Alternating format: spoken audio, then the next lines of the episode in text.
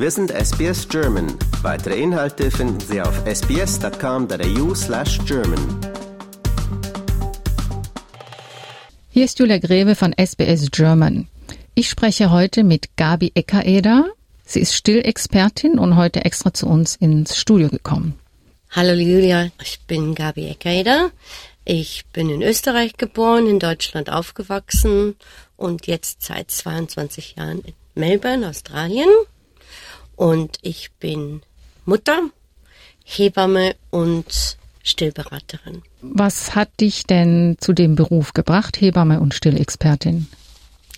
Ich bin Krankenschwester und durch meine eigene Schwangerschaft, Geburt und Stillzeit ist mir bewusst geworden, wie wichtig die richtige Betreuung ist in diesem sehr wunderbaren, aber auch sehr verwundbaren Zeit. Ich wollte früher schon mal Hebamme werden, aber es hat irgendwie nicht so gepasst. Und als ich dann nach Australien kam, habe ich dann ein Hebammenstudium gemacht. Und vor zehn Jahren habe ich noch eine zusätzliche Stillberatung, Stillausbildung gemacht zur International Qualified Lactation Consultant. Was sind denn die größten Probleme, die beim Stillen auftreten können?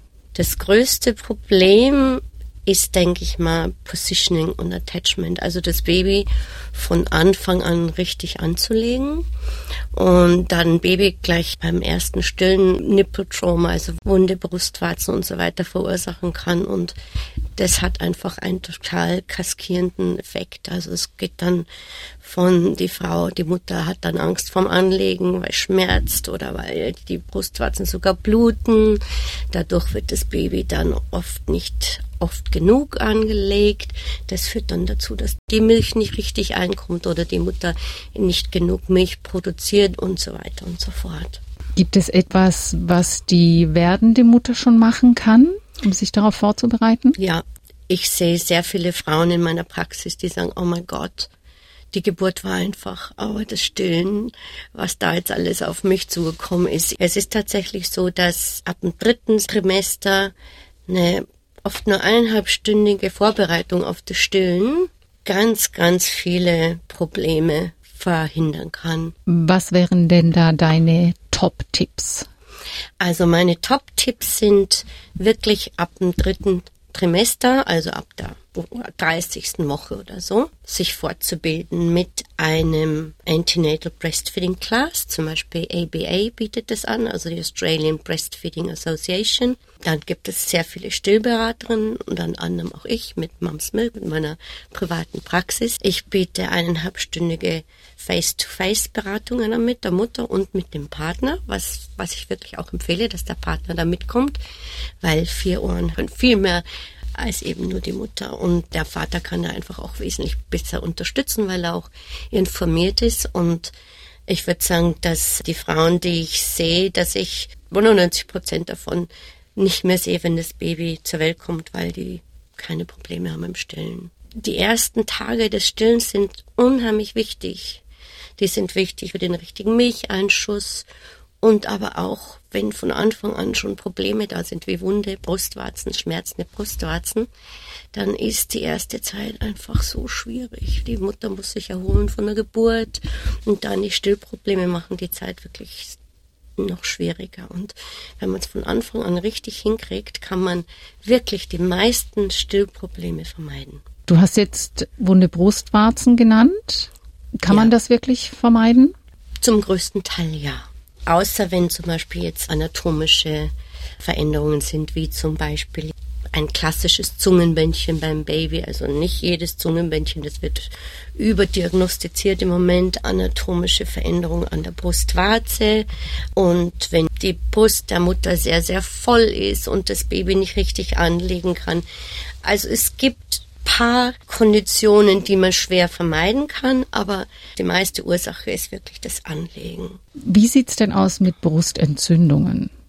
Mit Brustentzündungen, mit Mastitis. Die meiste Ursache, die größte Ursache ist, dass die Brust zu voll ist, die Milch sich staut in der Brust und dann in das Brustgewebe dringt und da eine Entzündung, eine Inflammation hervorruft. Oder aber auch, dass das Baby nicht richtig anliegt und kann eine Frau richtig krank machen.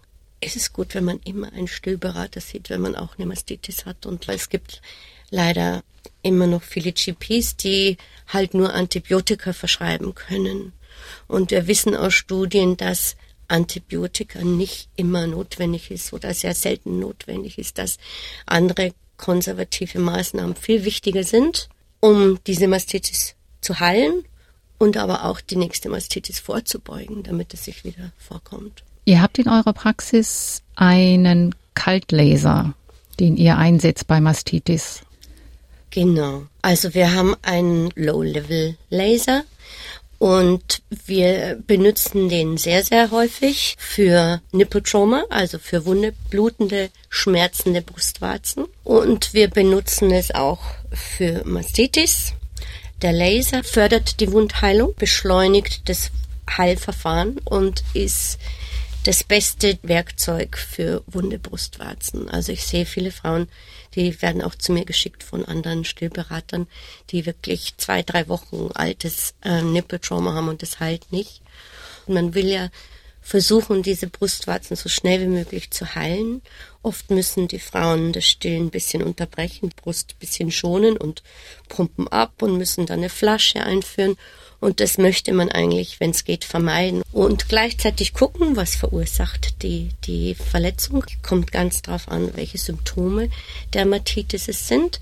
Da benutze ich entweder den Laser oder den Ultraschall. Und wenn es zum Beispiel eine Mastitis ist, wo keine Verhärtung des Gewebes da ist, sondern nur eine Entzündung, nur in Anführungsstrichen, dann benutze ich mehr den Laser. Lasertherapie ist total schmerzlos, ist eine ganz sanfte Behandlung und es ist Phototherapie. Es ist also nicht, nicht irgendwas Verrücktes und es schädigt auch kein Gewebe, sondern es ist eine ganz intensive Phototherapie, die den Stoffwechsel der Zelle stimuliert und dadurch die Zelle schneller arbeitet und schneller heilt. Ist das denn weit verbreitet? Es ist sehr verbreitet mittlerweile in Deutschland und in Österreich. Es gibt sehr viele Krankenhäuser mittlerweile, die das auf der Station haben. Sobald die Frauen die ersten Wunden oder Schmerzen, Schmerzen Brustwarzen haben, kriegen sie eine Behandlung.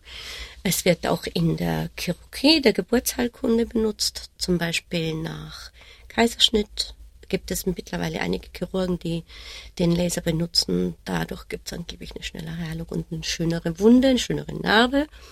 Und Hebammen benutzen es sehr oft, wenn First Degree Tear da ist und man das Nähen vermeiden will, aber den Heilungsprozess dann mit dem Laser fördert. In Australien ist es leider noch gar nicht verbreitet. Ich habe den Laser vor zehn Jahren mit TGA zugelassen und habe dann auch versucht, äh, andere Hebammen auf Konferenzen zu sprechen und es tut sich bisschen was, aber in Australien verlässt man sich sehr auf High Studies, Randomized Controlled, also wirklich scientific evidence-based.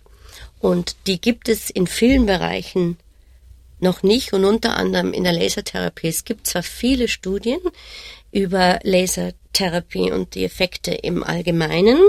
Es gibt viele kleine Studien, aber noch nicht viele große Studien, die eben diesen Beweis anbieten. Und es gibt aber ganz viel anecdotal evidence und in Österreich und Deutschland bindet man das auch sehr in die Medizin ein und in Australien ist man doch mehr fokussiert auf wirklich medizinische Studienbeweise. Ich danke dir fürs Kommen und für das sehr interessante Gespräch. Danke, Julia. Liken, teilen und kommentieren Sie unsere Inhalte bei facebook.com/sbsgerman.